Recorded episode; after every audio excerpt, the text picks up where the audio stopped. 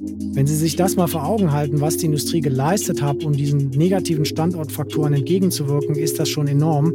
Aber irgendwann äh, wird das selbst für die stärksten Schultern zu viel, dass man eben das alles stemmt.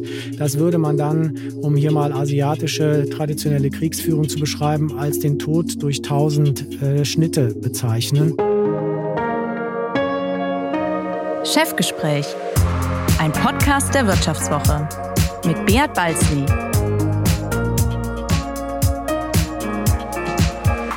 Ja, herzlich willkommen bei einer weiteren Folge des Vivo Podcast Chefgespräch. Mein Name ist Beat Balzli und ich bin der Chefredakteur der Wirtschaftswoche.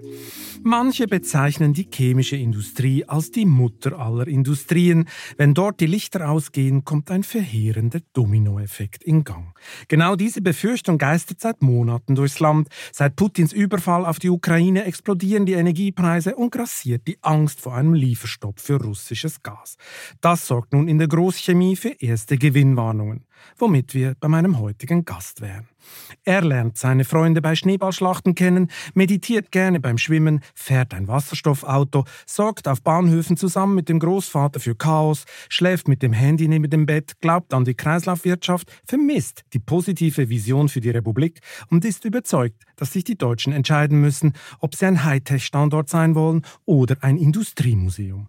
Markus Steilemann ist seit 2018 der CEO des Kunststoffherstellers und DAX-Konzerns Covestro mit einem Umsatz von rund 16 Milliarden Euro und 18.000 Mitarbeitern. Hallo, Herr Steilemann, schön, dass Sie heute bei mir sind. Ja, vielen lieben Dank. Guten Tag, Herr Balzli. Live hier im Studio. Herr Steilemann, bevor wir uns mit der Chemie beschäftigen und Sie mir am Ende dieses Podcasts Ihren größten Traum verraten, müssen wir gleich mal über Ihren Großvater sprechen. Der hatte eine leicht subversive Ader, oder?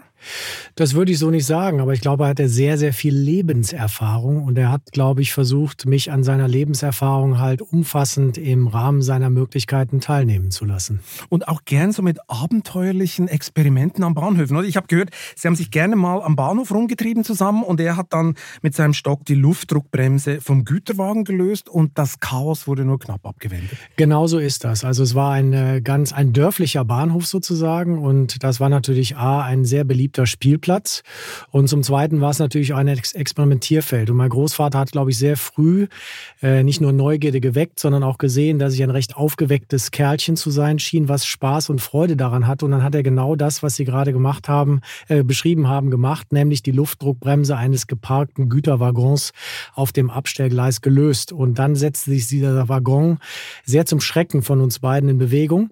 Und wir stellten auch beiderseits fest, dass wir nicht in der Lage waren, dieses tonnenschwere Gefährt noch aufzuhalten. Sie wollten sich nicht vor den Zug werfen. Oder? Nein, aber den Zug zumindest verlangsamen im Verlauf. Äh, und dann stellen wir fest, das ergibt keinen Sinn. Und dann ist aber glücklicherweise die Weichenstellung richtig gewesen. Und der Waggon ist dann äh, mit etwas Karacho auf einen sogenannten Prellbock aufgelaufen. Und damit war das Abenteuer vorbei und ich um eine Erfahrung reicher. Ja, absolut. Ich meine, also dann war Ihr Großvater doch ein bisschen subversiv. so, sag mal, was haben Sie denn sonst noch so sabotiert in dem ländlichen Ort? Ach, äh, wenig sabotiert, sondern viel sozusagen Land und Leute erkundet. Es gab zum Beispiel, das ist vielleicht vielen gar nicht bekannt, eine Mistfabrik. Also es gab tatsächlich die professionelle Produktion von äh, Stroh, was dann über bestimmte Fermentierprozesse in einer großen Halle mit speziell dafür. Wo war denn das genau? Äh, das ist am Niederrhein gewesen, ja. im Nettetal. Also mhm. genau genommen hieß das Dorf oder heißt das Dorf heute noch Breil. Und ähm, ja, in diesem Dorf gab es eine Mistfabrik. Und da sind wir auch und ich auch äh, fast täglich mit dem Fahrrad dorthin gefahren, wenn ich bei den Großeltern in Urlaub oder in Ferien war. Warum war Ihr Großvater, das merkt man so ein bisschen, wenn man Ihre, ihre, ihre Vita recherchiert und wenn man Ihre Äußerungen sich im Archiv so ein bisschen anguckt, warum war der Großvater so wichtig für Sie? Ich glaube, er war eine äh, männliche Führungs- und Bezugsperson für mich, äh, schlichtweg, weil ich im Alter von elf Jahren meinen damaligen Stiefvater verloren habe. Äh, der ist halt gestorben und ähm, sozusagen mein äh, Vater habe ich sehr viel später, also meinen biologischen Vater sehr viel später erst kennengelernt.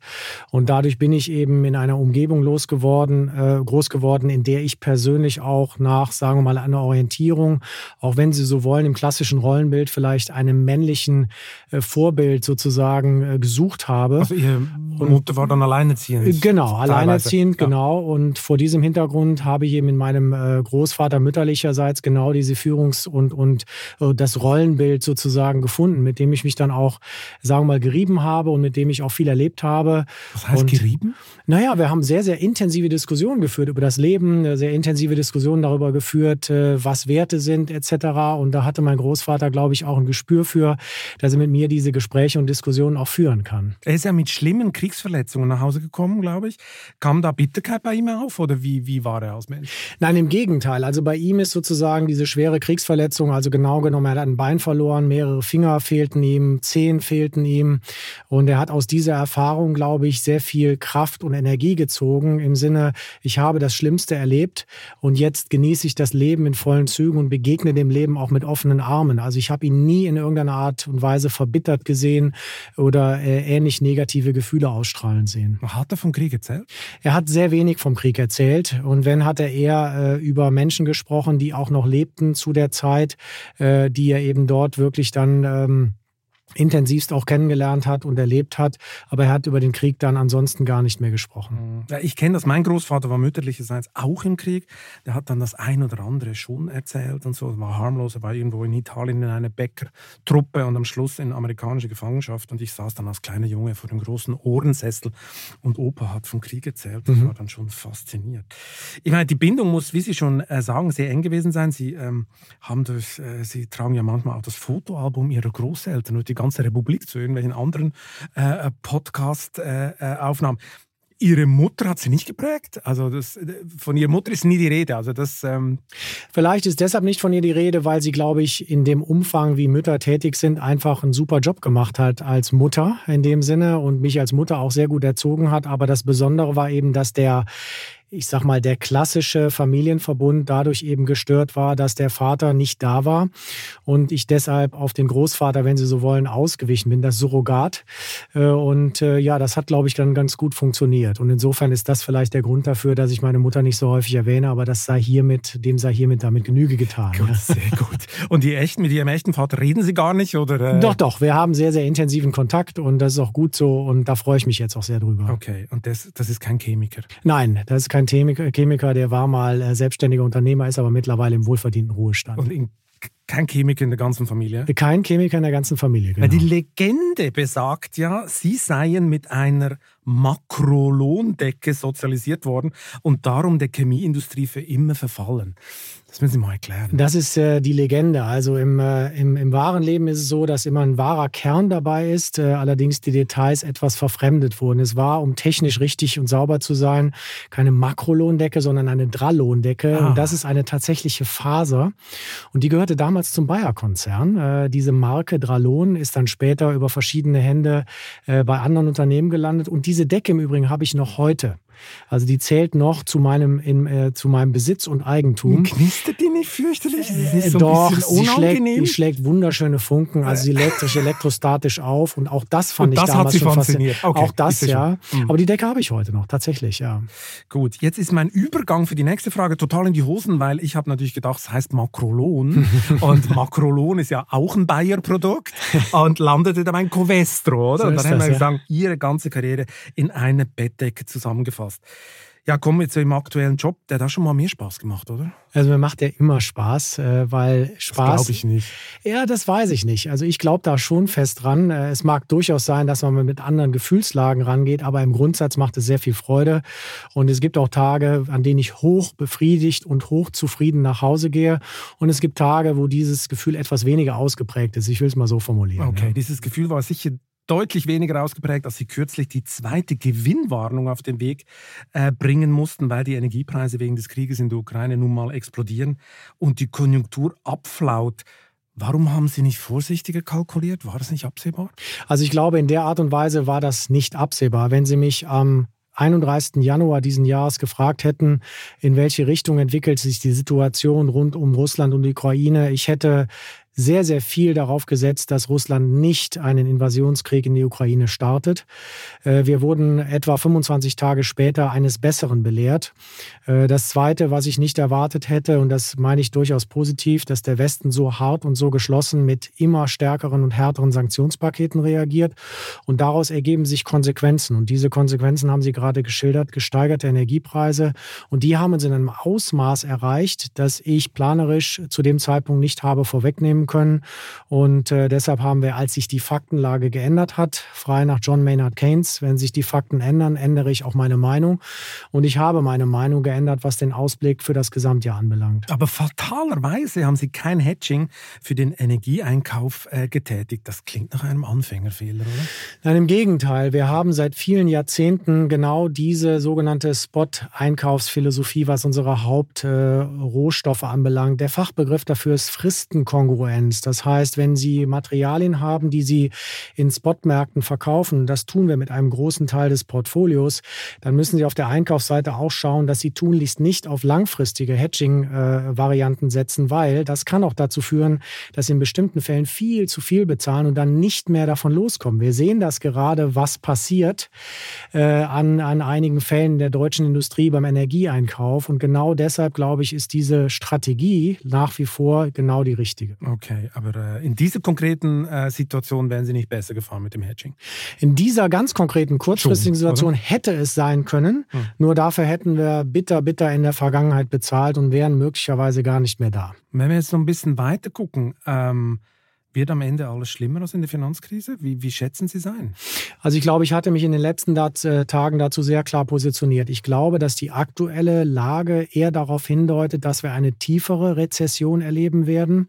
Also technisch definiert ja zwei folgende Quartale Aha. mit negativem Wachstum. Die USA haben das bereits. Ja. Und ich glaube, dass wir in eine tiefere Rezession und eine länger anhaltende Rezession, wenn Sie mich nach einem Zeitraum fragen, ich sitze eher auf einem, sagen wir mal, 18 bis 36 Monate Szenario, was im Vergleich der vergangenen Rezession schon eher auf der längeren Seite ist, weil alle anderen Rezessionen, die wir zumindest nach der Nachkriegszeit hatten, äh, deutlich kürzeren Wie kommen Sie hatten. dazu? Wie kommen Sie dazu, dass es länger ist, dass es sogar länger?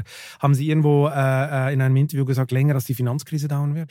Also ich versuche eben das Ganze auf makroökonomischen Daten basierend zu machen und dann eben im Gespräch mit vielen verschiedenen Experten und auch äh, Wirtschaftsvertretern, aber auch Akademikern herauszufinden, wie sind die derzeitigen Zahlen bestmöglich zu interpretieren. Und es gibt wenig positive Signale, die eine kurzfristige Rückkehr oder Erholung, wie wir das nach der Finanzkrise durch große Stimuluspakete erlebt haben oder auch in der Corona-Pandemie eben durch eine, wenn Sie so wollen, nicht Besserung, aber einen anderen Umgang mit mit der Situation erlebt haben. Und ich sehe zurzeit keinerlei positive Signale, die mich dazu verleiten würden, dass ich sage, zwei Quartale und dann sind wir wieder auf dem Aufstiegspfad.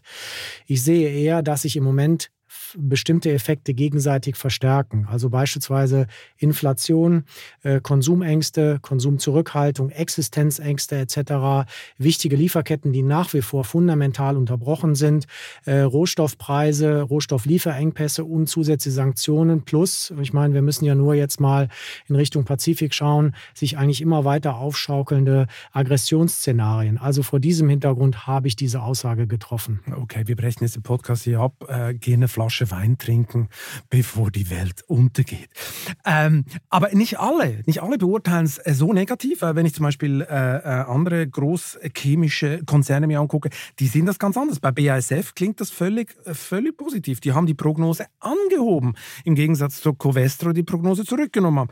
Was machen Sie denn falsch, dass es bei Ihnen zurückgeht? Also ich glaube, die konkrete Situation einzelner Unternehmen ist äh, nicht notwendigerweise durch makroökonomische Faktoren getrieben, äh, sondern auch zusätzlich noch durch Portfolioeffekte beziehungsweise Sonderkonjunktur. Und äh, Sie können ja gerne Herrn Brudermüller, meinen sehr geschätzten Kollegen von der Badischen, auch mal einladen und ihn dazu konkret befragen. Für Covestre ist es so, dass wir aufgrund des Produktportfolios häufig sehr früh entsprechende wirtschaftliche Auswirkungen von Aufschwung wie Abschwung sehen. Das haben wir auch in der Vergangenheit Vergangenheit in den Jahren 2017 und 18 gesehen. Da ging es eben mal nach oben, sehr früh und sehr steil. Und ich glaube, jetzt sehen wir eher den umgekehrten Effekt, dass Covestro eben sehr weit und sehr früh mitbekommt, was in der, ähm, wenn Sie so wollen, im, im Konsumbereich, aber auch in den abnehmenden Industrien los ist, weil wir ein sehr gutes und sehr stark fokussiertes Portfolio haben. Und das bildet sich im Moment, in dem, glaube ich, äh, in dem Prozess ab, dass wir etwas vor der Welle sind. Kritiker werfen Ihnen ja vor, dass Sie viel zu abhängig von der Autoindustrie sind. Das ist ja immerhin ein Fünftel des Umsatzes ungefähr. Das klingt wie ein Klumpenrisiko bei Ihnen. Also ich glaube, bei 20 Prozent ist es sehr schwierig, von Klumpenrisiko zu sprechen. Wir haben eine Exposition. Ja, ist schon viel. Oder? Wir haben eine Exposition zur Automobilindustrie und die hat uns viele Jahre auch sehr, sehr gute Geschäfte beschert.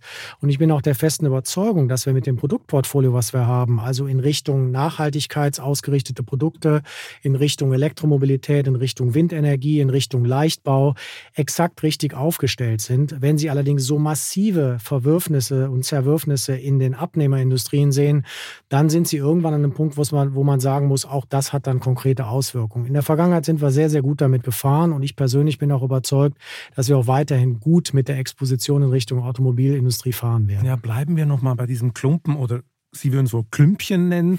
äh, Sie prophezeien ja eine harte und lange Rezession.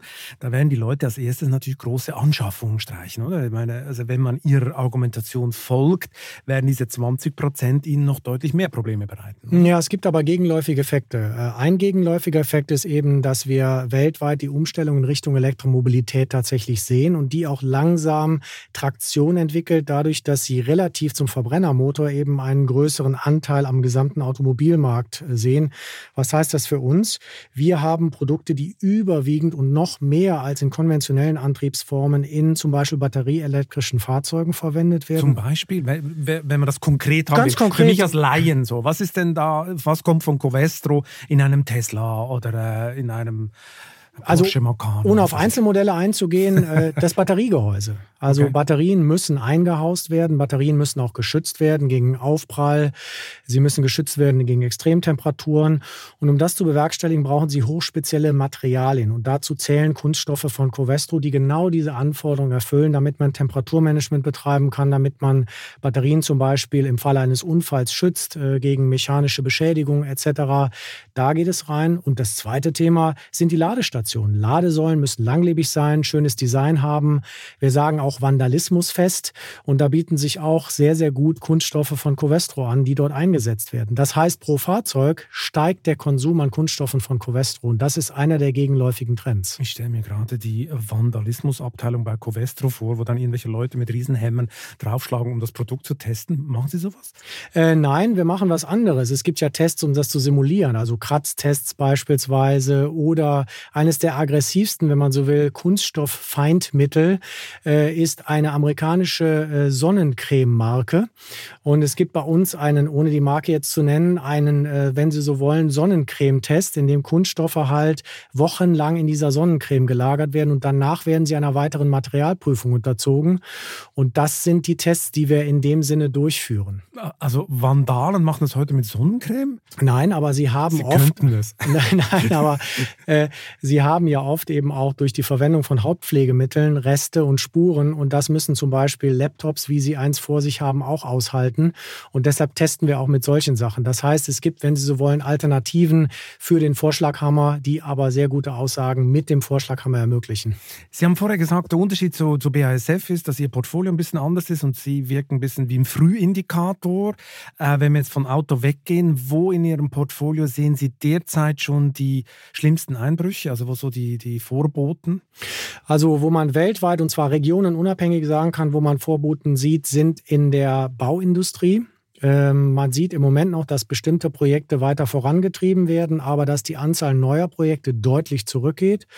Und das merken wir, weil unsere Produkte vor Produkte für hocheffektive Dämmstoffe sind. Wenn Sie also ein wenn energieneutrales Gebäude erstellen wollen, dann greifen Sie oft auf Materialien zurück, die mit Covestro-Rohstoffen hergestellt sind. Hocheffektive Dämmstoffe. Interessanterweise gibt es einen zweiten Effekt. Äh, wir sind auch für Kühlschrankdämmstoffe die Vorlieferanten. Und wir sehen auch in dem Bereich interessanterweise, dass Leute deutlich weniger weiße Ware kaufen, was im Übrigen im Trend immer sehr stark äh, mit dem Neubautrend sozusagen zusammen zusammenhängt. Also keine Wohnungen, keine Kühlschränke, könnte man kurz zusammenfassen. Das sehen wir. Und was wir auch sehen, wir haben das mal so äh, pandemiebedingte äh, Brancheneffekte genannt, die verschwinden. Also auch der Elektroelektronikbereich, der Trend zum Drittcomputer, zum Viertfernseher, zur Fünft-Voice-Steuerung, äh, der geht weg weg, weil die Leute einfach gesättigt sind. Und das Gleiche gilt für die Möbelindustrie. Das hat auch mit den gestiegenen Rohstoffpreisen für Holz zu tun. Aber die Leute haben nach zweieinhalb Jahren Renovierung zu Hause alles durchrenoviert. Und deshalb nimmt der Trend für solche Produkte einfach ab. Nach einer kurzen Unterbrechung geht es gleich weiter. Bleiben Sie dran. Wie steht es um den Standort Deutschland? Wie entwickelt sich der Goldpreis? Wie führe ich in meinem Unternehmen KI ein? Ich bin Horst von Butler, Chefredakteur der Wirtschaftswoche und jeden Tag liefern wir Ihnen Analysen, Kommentare, Reportagen und Hintergründe, damit Sie fundierte Entscheidungen treffen können. Sei es für Ihr Geld, Ihre Immobilien, für Ihre Karriere oder für das eigene Unternehmen. Wir begleiten Sie beim nächsten Schritt und wir denken an den nächsten Schritt. Für unsere journalistische Arbeit wurden wir jetzt sogar mit dem European Publishing Award ausgezeichnet als Magazin des Jahres und das wollen wir mit Ihnen feiern. Auf vivo.de slash ausgezeichnet können Sie jetzt drei Monate lang die Vivo zum halben Preis lesen. Also da würde ich ja zuschlagen. Ich freue mich auf Sie. Aber dämmen müsste doch eigentlich brummen. Im Zusammenhang mit Klimaschutz sind so viele Förderprogramme unterwegs. Die EU hat einen riesigen Green Deal aufgesetzt. Da müssten sie doch unendlich davon profitieren. Und das bestimmt auch unserer Meinung nach die langfristigen Trends. Also der Trend zu immer energieeffizienteren Bauen ist etwas, mit dem wir rechnen, wo wir auch gute Wachstumsraten sehen. Aber das kann nicht den derzeitigen Abschwung im Neubereich, also Neubaubereich, ähm, ähm, kompensieren.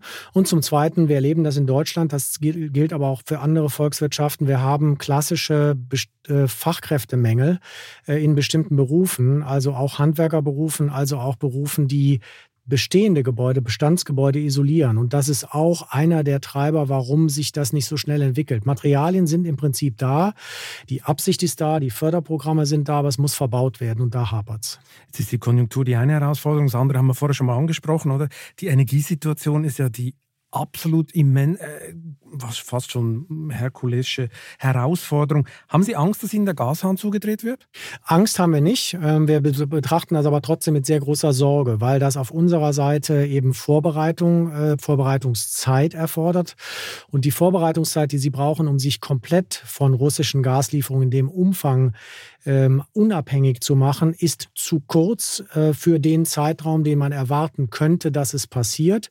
Und das zweite Thema ist, wir brauchen Gas ja nicht nur als Energieträger, sondern auch als Rohstoff. Und hier sind noch längere Zeiträume notwendig, weil sie müssen komplette chemische Prozesse umstellen auf andere Quellen für, ich nenne das mal so technisch Kohlenstoff, also dieses Element, was wir eigentlich aus dem Gas rausholen, und Wasserstoff, also das zweite Element, was wir aus dem Gas rausholen. Hätte man das im Risikomanagement nicht vorhersehen können? Hätte nicht irgendjemand Ihnen sagen können, Herr Steilemann, Deutschland 55 Prozent aus Russland. Boah, wirklich High Risk. Im Nachhinein wissen wir jetzt total fahrlässig, auch von der Regierung Merkel wir brauchen so viel Gas. Also wenn da irgendwas passiert, haben wir ein gigantisches Problem. Hätten wir nicht schon, hätten Sie nicht schon vorher diversifizieren müssen in irgendeiner Form? Äh, so etwas ist Teil unserer Szenarien gewesen in der Vergangenheit. Und wir haben deshalb langfristig die Strategie auch ausgerufen, dass wir uns vollständig von fossilen Energieträgern und Rohstoffträgern verabschieden. Das ist bereits seit einigen Jahren fester Bestandteil unserer langfristigen Strategie.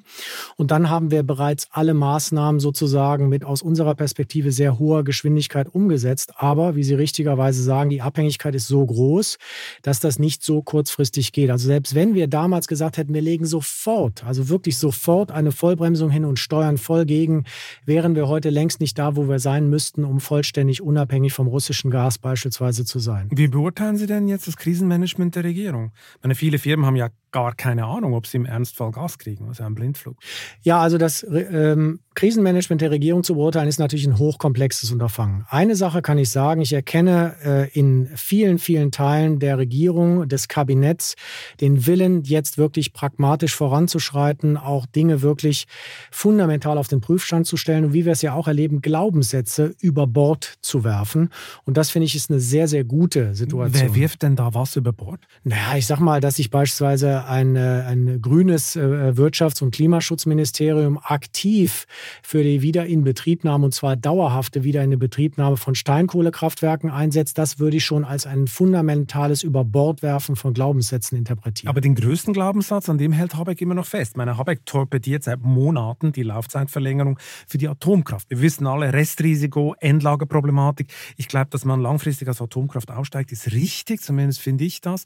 Aber jetzt in dieser Notlage müsste man eigentlich diese Meiler, die ja völlig pannenfrei laufen, weiter äh, nutzen. Sie haben ja selber gesagt, jedes Watt zählt. Da müssten Sie eigentlich völlig über Kreuz legen mit Robert Habeck. In dieser Sachfrage liege ich sicherlich auch über Kreuz, wobei das über Kreuz ja sozusagen ähm, ähm, bedeuten würde, dass ich aktiv mit ihm darüber spreche, was ich nicht tue. Äh, aber ich habe ja mich sehr deutlich positioniert. Jedes Watt zählt. Und deshalb wäre es auch wichtig, dass man diese Laufzeitverlängerungen für diesen konkreten Einsatzzweck und auch limitiert und mit sehr klaren Rahmenbedingungen ermöglicht.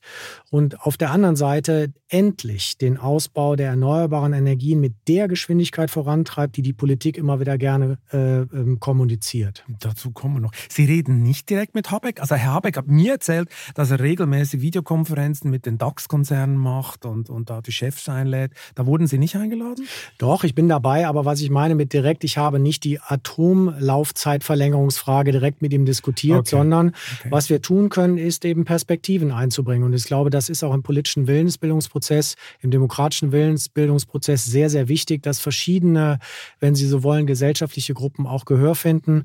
Und das ist ein zweites Thema, was ich der derzeitigen Bundesregierung sehr hoch anrechne, dass dieses sich Gehör verschaffen eben breit und flächig für alle gesellschaftlichen Gruppen passiert. Frieren für die Freiheit hätte ja gerne der Ex-Bundespräsident und Ex-Pfarrer äh, wollen. Da ist ja die, die Regierung nicht drauf eingeschwenkt, oder? Dass man das russische äh, Gas, dass man da ein Embargo verhängt äh, und so. Das ist sicher auch dem Umstand zu schulden, dass man relativ nahe bei der Wirtschaft war, oder?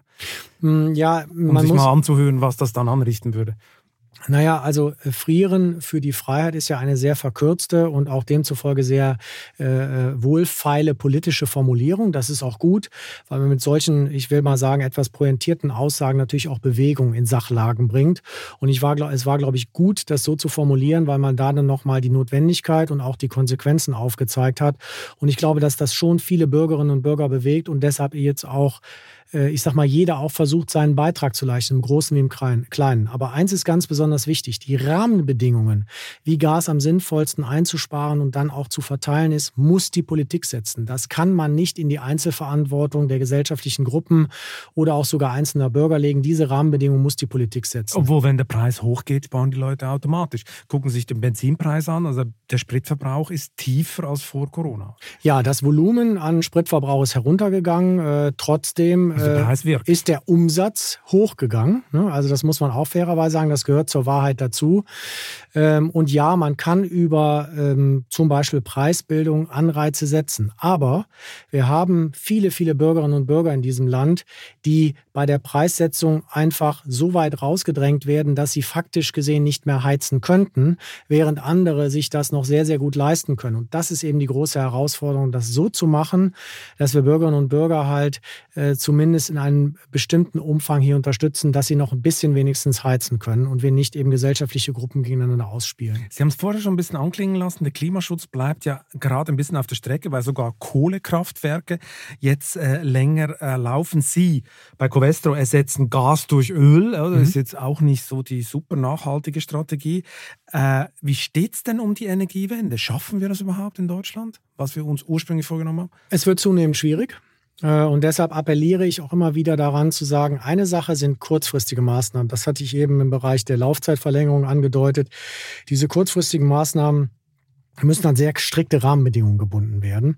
Äh, und da ist die Politik gefordert. Aber gleichzeitig, und es, es ist ja niemand da, der uns davon abhält, müssen wir jetzt endlich den Ausbau der Erneuerbaren massivst vorantreiben. Dazu zählt nicht nur Wind und Sonne, sondern dazu zählt auch, dass wir uns im internationalen Verbund zum Beispiel mit dem Thema Wasserstoff, Wasserstofflieferungen beschäftigen, äh, weil Wasserstoff ist einer der wichtigsten Energieträger weltweit, heute schon für bestimmte Einsatzzwecke, ein sehr wichtiger Rohstoff auch für viele, viele Produkte. Produkte, auch für Endkonsumenten für die Produkte. Und deshalb müssen wir uns weltweit dafür einsetzen, ein Energienetz mit Wasserstoff zu schaffen. Da sind wir jetzt am Anfang, oder? Da sind wir sehr am Anfang, äh, aber auch hier können Unternehmen vorangehen. Wir beispielsweise haben jetzt eine Absichtserklärung äh, mit einem australischen Unternehmer abgeschlossen, dass wir ab 2024 bis zu 100.000 Tonnen Wasserstoff tatsächlich, der komplett auf erneuerbarem Strom erzeugt wurde, über die Weltmeere transportieren und dann überwiegend in dem Fall in Asien, wahrscheinlich in Teilen auch in Europa in unseren Werken einsetzen. Sie zweifeln an der Energiewende und Sie sprechen ja auch gerne mal über mögliche Blackouts. Viele andere äh, Industrievertreter, die das Thema auch immer wieder bringen, dann heißt es dann immer, ah, das ist Angstmacher, das wird überhaupt nicht passieren, null Problem. Wie groß ist denn die Gefahr wirklich? Also da bin ich, glaube ich, der falsche Ansprechpartner. Das sind dann eben Ansprechpartner, die Sie schon hier hatten, Herr Birnbaum beispielsweise, der Ihnen das deutlich besser erklären könnte. Mit dem limitierten Wissen als Chemiker, was ich über die Physik sozusagen der, der Stromnetze in Deutschland haben, es sind eben keine robusten Einheiten, sondern hochsensible zu managende, hochkomplexe Systeme, wo kleinste Auswirkungen größte Schäden verursachen können. Und vor diesem Hintergrund äh, glaube ich, dass wir sehr gut daran tun, die Stabilität und die Anforderungen zur Stabilisierung der deutschen äh, Stromnetze nicht klein zu reden.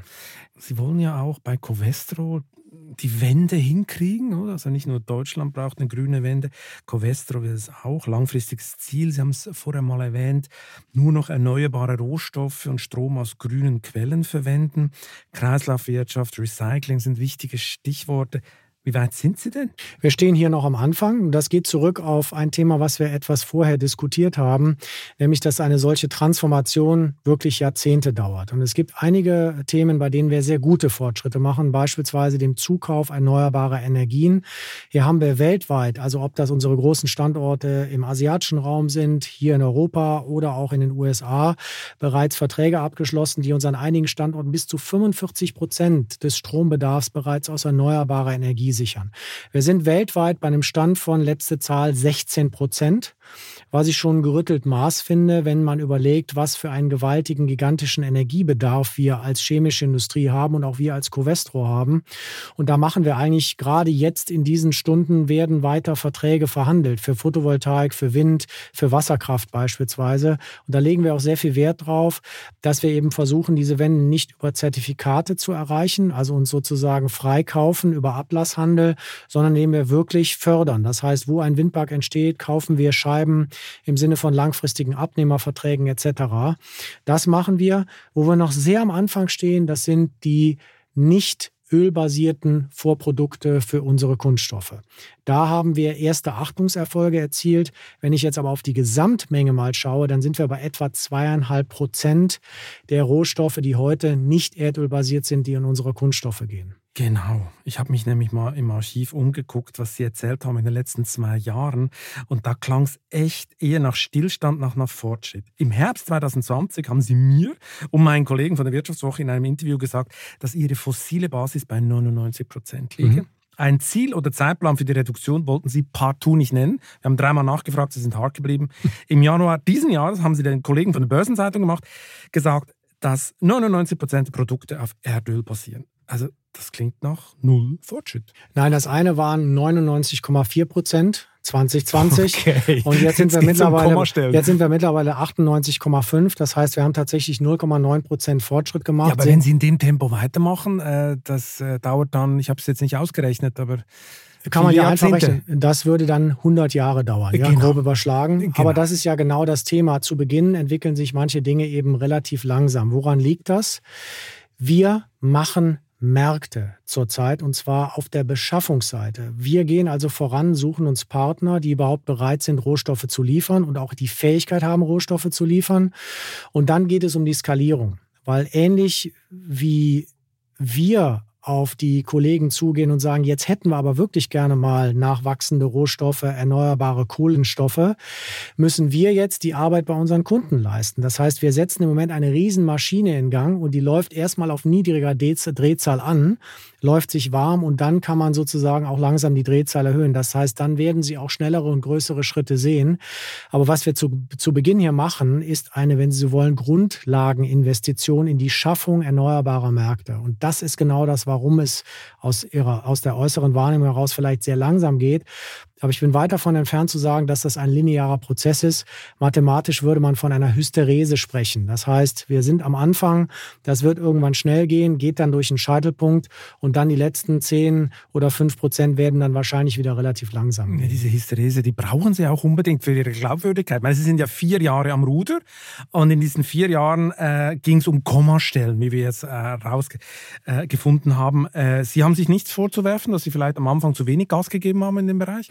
Wenn ich mir nichts vorzuwerfen hätte, wäre ich, glaube ich, der falsch im Job. Ich hinterfrage mich ständig und ich gehe auch ständig hart mit mir ins Gericht und überprüfe, wo ich noch besser werden kann.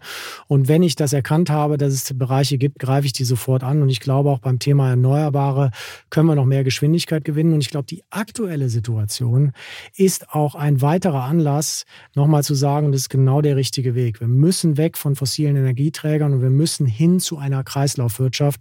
Und ich glaube, es gibt immer mehr Partner in Europa, weltweit, auch auf der Kundenseite und Lieferantenseite, die sagen, genau das ist der richtige Weg. Das sagen ja viele Hersteller von verschiedenen Produkten. Sie haben ja noch ein zusätzliches Problem. Viele möchten ja am liebsten Kunststoff ganz verbieten, finden ja Kunststoff wirklich bäh, fürchterlich, igitt. Das Image ist katastrophal, oder? Von äh, jährlich 400 Tonnen produzierten Kunststoffen landen, äh, 400 Millionen Tonnen produzierten Kunststoffen landen 8 bis 12 Millionen Tonnen im Meer und strangulieren dort, äh, wenn es dumm läuft, sogar noch hilflose Tiere. Wie gehen Sie damit um, mit diesem Image? Also zum einen erstmal ernst nehmen. Weil das sind Besorgnisse, das sind Befürchtungen, das sind auch Fakten, dass viel zu viele Kunststoffe durch nicht professionell gemanagte Abfallwirtschaftssysteme oder gar keine Abfallsysteme in der Umwelt unkontrolliert landen. Aber wenn sie nicht entstehen würden, müsste man sie auch nicht wegräumen. Ja, nur, und hier sind wir aber beim Thema Abwägung und weg vom Populismus hin zu Gesamtbetrachtungen von, von Systemen. Und wir müssen ganz einfach sagen, hunderte Millionen von Menschen verdanken ihr Leben Kunststoffen. Sie bekommen damit Zugang zu frischem Trinkwasser, bekommen Zugang zu sicher und auch sicher verpackten und transportablen Lebensmitteln. Sie bekommen medizinische Versorgung und so weiter und so fort. Und all diese Themen, glaube ich, sind wichtig. Und wir müssen jetzt das Hauptproblem, nämlich das unkontrollierte Abfallmanagement von Kunststoffen tatsächlich lösen und Kunststoffe im Übrigen wie alle anderen Materialien auch im Kreis führen. Und es gibt noch einen ganz wesentlichen Effekt, der in dieser gesamten Situation aufgrund der Komplexität wenig beachtet wird. Es gibt wenige Rohstoffe, die man so wie Kunststoffe im Prinzip unendlich im Kreis fahren kann. Fast alle anderen Rohstoffe verdünnen sich mit der Zeit und werden in der Natur breit verteilt. Und deshalb ist es wichtig, und das ist wirklich eine sehr nachdenkenswerte These, die ich hier aufstelle, dass wir Kunststoffe als Materialien noch mehr ins Zentrum unserer wirtschaftlichen Aktivität stellen. Wir brauchen Kunststoffe, weil es eines der wenigen Materialien ist, wo die Natur uns die Quelle liefert, auf deren Basis wir solche hochwertigen Materialien herstellen können. Viele andere Materialien, egal ob das Metalle sind, ob das beispielsweise auch Glas sind, werden endlich sein, weil, und das ist vielen Verbraucherinnen und Verbrauchern gar nicht bewusst, die werden nach wie vor in größtem Umfang aus Minen herausgeholt, werden nach wie vor in größtem Umfang dann äh, verbraucht und auch bei höchsten Recyclingquoten jenseits der 90 Prozent, nach zehnmal Recyceln ist das Material auf unter ein Prozent verschwunden. Also es ist nicht mehr verfügbar. Und das sind, glaube ich, diese ganzen Diskussionen, die wir mal führen müssen, auch im Bereich Elektromobilität. Wie viele dieser Ideen, die wir zurzeit haben, sind eigentlich auf Sicht von 50 oder 100 Jahren wirklich nachhaltig und sind wirklich im Kreislauf zu führen? Und ich glaube, hier haben Kunststoffe, auch wenn das vielleicht etwas unpopulär zurzeit ist, eine ganz besondere Rolle zu spielen. So, das war jetzt der ultimative Werbespot des Kunststofflobbyisten. Ähm, das sei Ihnen gegönnt. Ähm, nur diese Botschaft, die kommt ja überhaupt nicht an, oder? Alle lieben Glas, keiner Kunststoff. Wie wollen Sie da rauskommen? Ich meine, Sie sind demnächst auch VCI-Präsident, Präsident des Deutschen Chemieverbandes. Das wird ja ein Thema sein, das Sie beschäftigt, oder? Ich glaube, es ist eine geheime Liebe. Weil am Ende des Tages. Eine geheime Liebe. Ich glaube, am Kunststoff.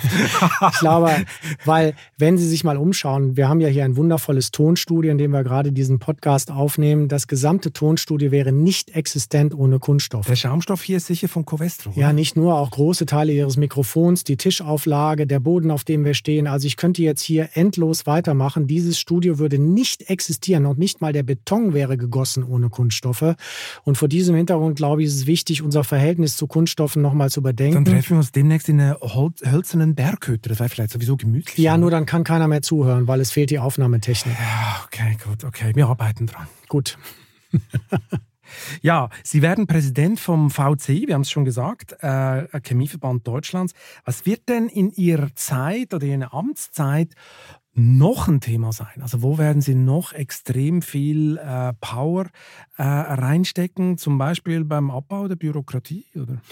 Ja, ich denke, Bürokratieabbau, so abgedroschen es auch klingt, ist nach wie vor ganz oben auf der Agenda, weil wir nach wie vor in Deutschland sehr, sehr lange Planungs- und Genehmigungsverfahren haben und entgegen jeglicher Proklamation der Politik hat sich daran bisher leider wenig geändert. Es wird ja schlimmer.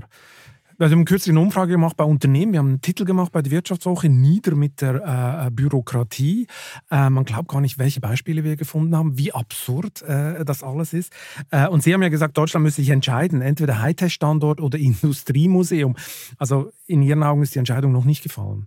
Nein, die Entscheidung ist noch nicht gefallen und deshalb appelliere ich persönlich, aber ich glaube auch viele der Branchenvertreter und die Chemieindustrie ist mit äh, knapp 540.000 Arbeitsplätzen nach der Automobil- und metallverarbeitenden Industrie der drittgrößte Arbeitgeber in Deutschland und Sie haben es eingangs gesagt, die Mutter aller Industrien. Das heißt, wenn wir die Chemieindustrie in Deutschland nicht halten, dann wird die industrielle Basis in Deutschland generell extrem geschwächt und die Chemieindustrie ist nicht nur durch Bürokratie im Moment in ihrer Existenz bedroht, sondern auch äh, durch die zu erwartenden dauerhaft gestiegenen Energiepreise. Das heißt, wir müssen nicht nur an der Bürokratie, sondern auch an der Wettbewerbsfähigkeit arbeiten.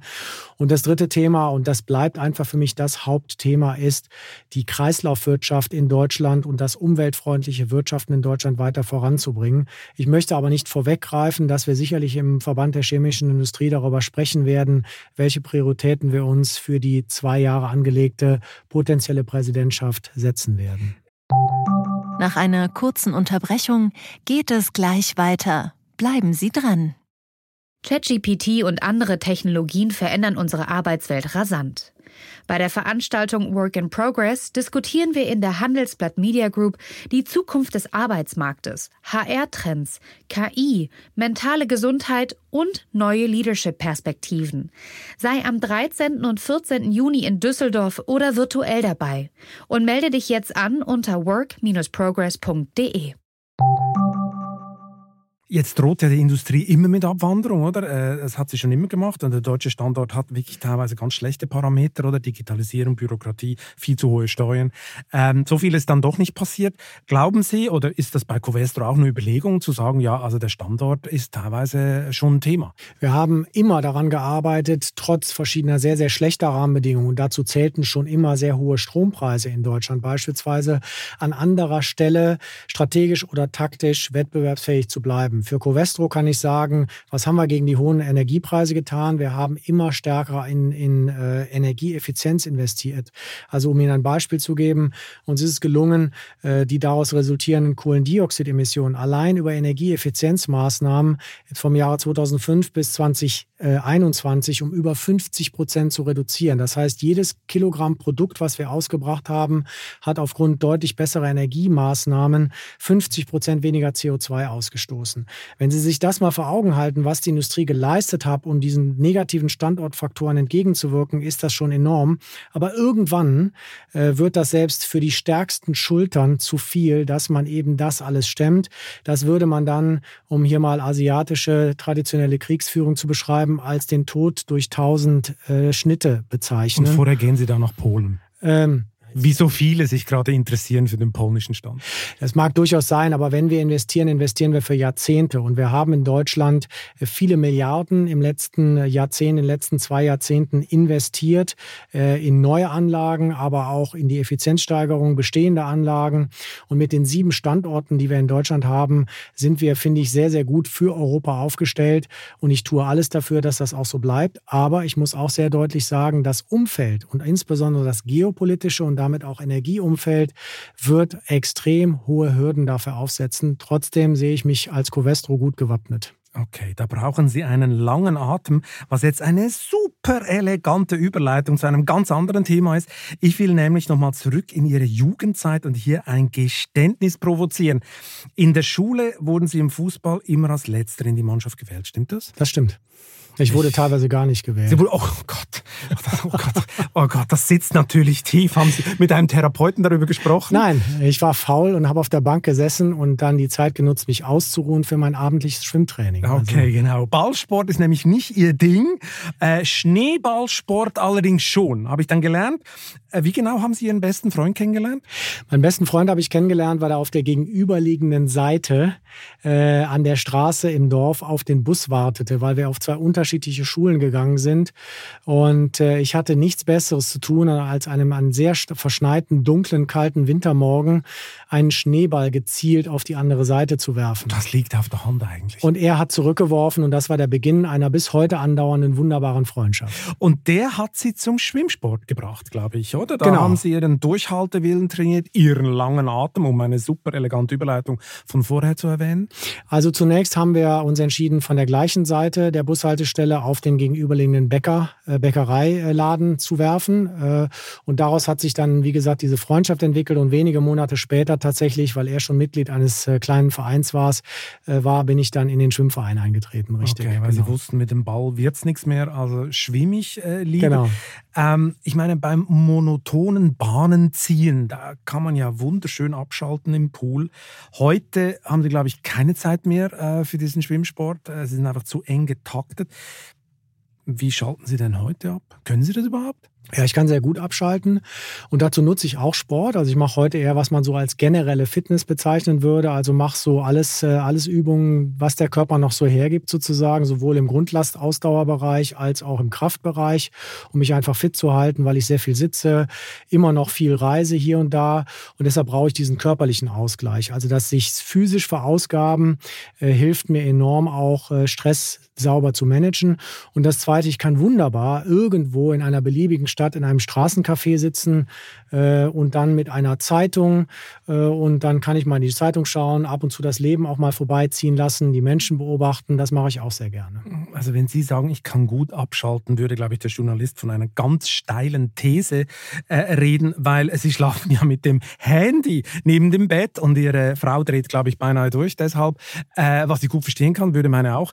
Ähm, das hat ja nichts mit Abschalten zu tun, wenn Sie das Handy im, äh, auf dem Nachttisch haben, oder? Das ist rein effizienzgetrieben, weil ich keine Uhr habe, keinen Wecker habe und demzufolge das Handy multifunktional nutze. Als Uhr, als morgendlicher Wecker und vor allen Dingen ermöglicht es mir sozusagen tatsächlich das Handy morgens zur Hand zu nehmen und schon mal die Sachlage zu checken, äh, wie der Tag sich oder die Nacht sich sozusagen entwickelt hat von der aktuellen Nachrichtenlage. Aber das Funksignal biochemisch ist nicht gut. Ich muss ganz ehrlich sagen, ich habe mich nie äh, mit äh, diesen in Anführungsstrichen positiven oder negativen Effekten irgendwelcher Strahlung diesbezüglich beschäftigt und bin bisher eigentlich ganz gut damit gefahren. Okay, bis jetzt ist mental noch alles in Ordnung. Aber man weiß ja nie, in welcher Zeitzone es gerade in einem globalen Konzern Konzern brennt. Apropos global, ich meine, die Geopolitik verschiebt sich ja gerade und äh, die Gewissheiten gehen gerade äh, jede Woche äh, äh, flöten. Neben Russland beschäftigen vor allem die Veränderungen in China uns alle. Sie haben dort eine Zeit lang, glaube ich, für Bayer äh, gearbeitet und da natürlich auch gelebt. Wie nehmen Sie denn die Veränderungen wahr, wenn Sie äh, damals zurückdenken, wie die Situation heute ist? Also man kann schon sagen, äh, und das ist auch für mich eine ganz persönliche Erfahrung, dass ich die Entwicklungen mit großer Sorge betrachte.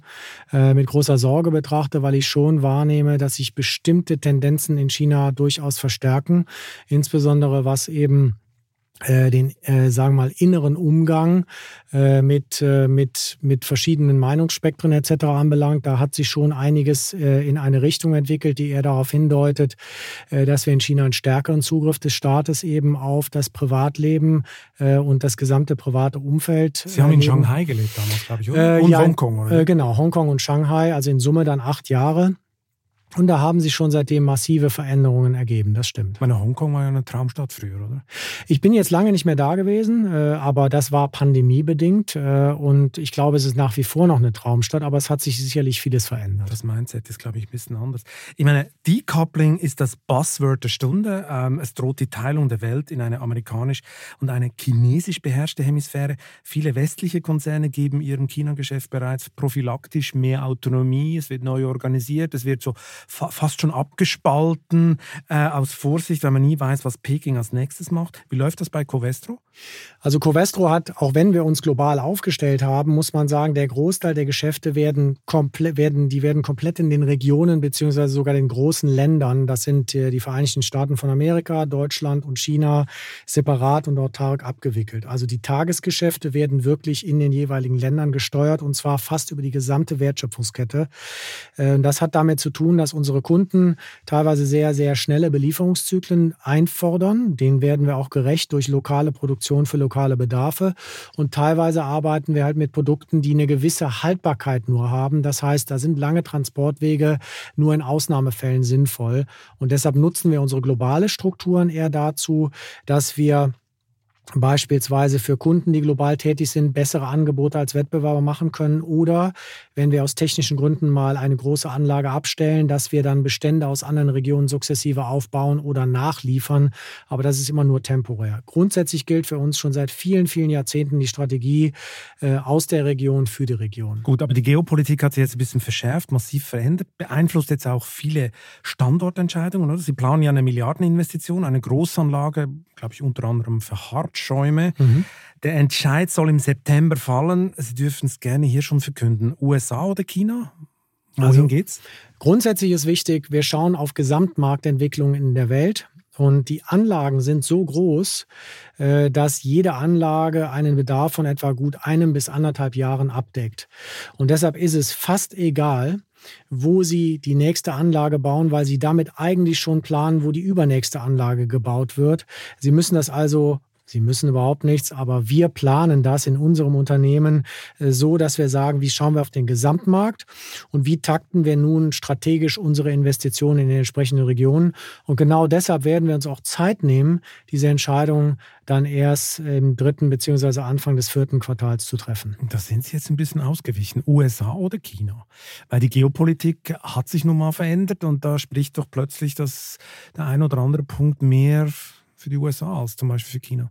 Also ich glaube, solche Anlagenentscheidungen, insbesondere in dieser Größenordnung. 1,5 Milliarden ist, glaube ich, das Investitionsvolumen. Das sind, das sind strategische Entscheidungen in dieser Größenordnung. Und deshalb sind Einzelfaktoren immer wichtig, aber nie ausschlaggebend. Und deshalb ist es ganz besonders wichtig, dass wir uns anschauen, in welcher Region hat diese Anlage jetzt sozusagen den besten Beitrag für die Weiterentwicklung unseres Unternehmens. Ja, das ist auch herrlich schön ausgewichen.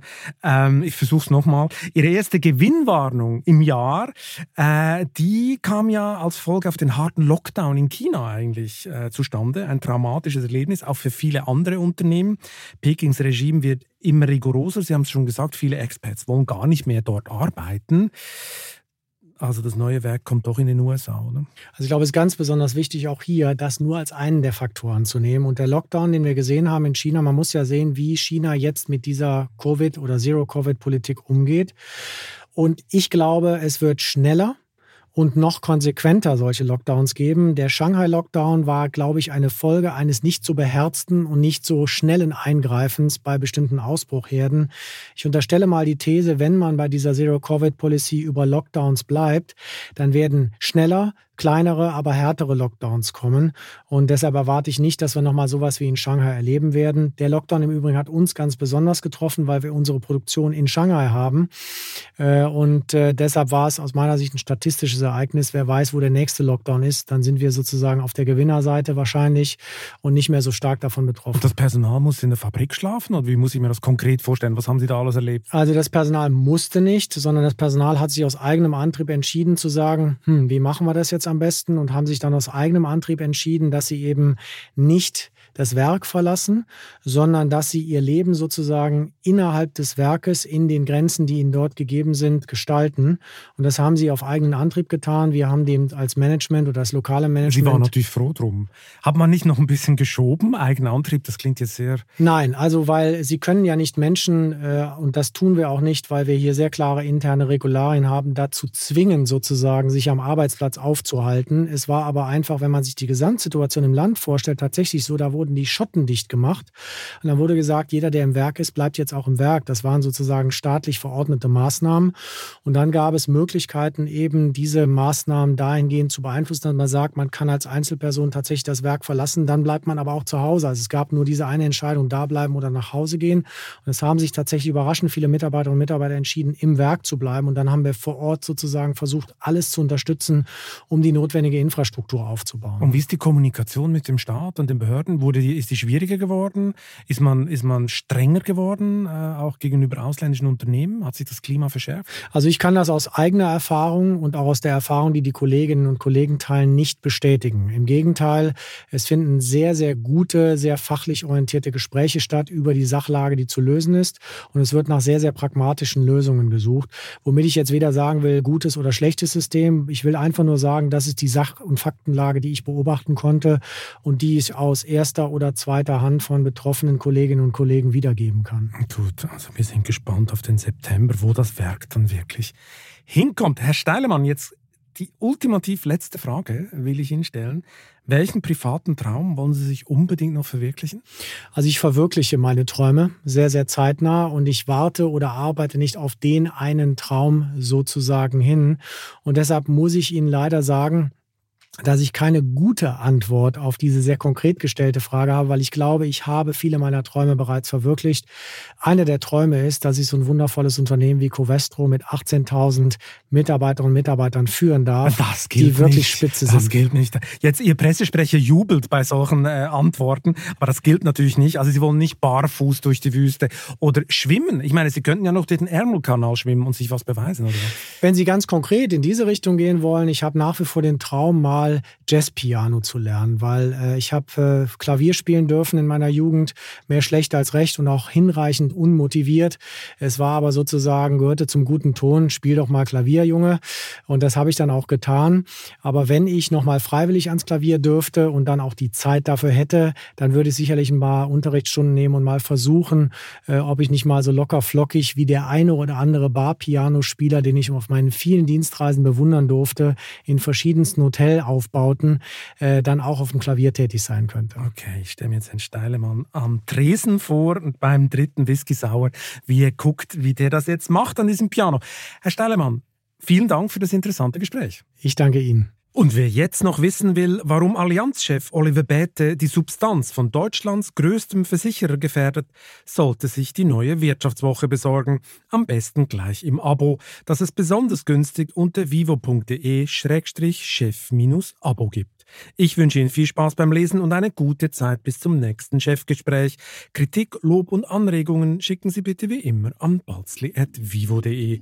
Für eine positive Bewertung dieses Podcasts bin ich Ihnen ewig dankbar. Bleiben Sie gesund.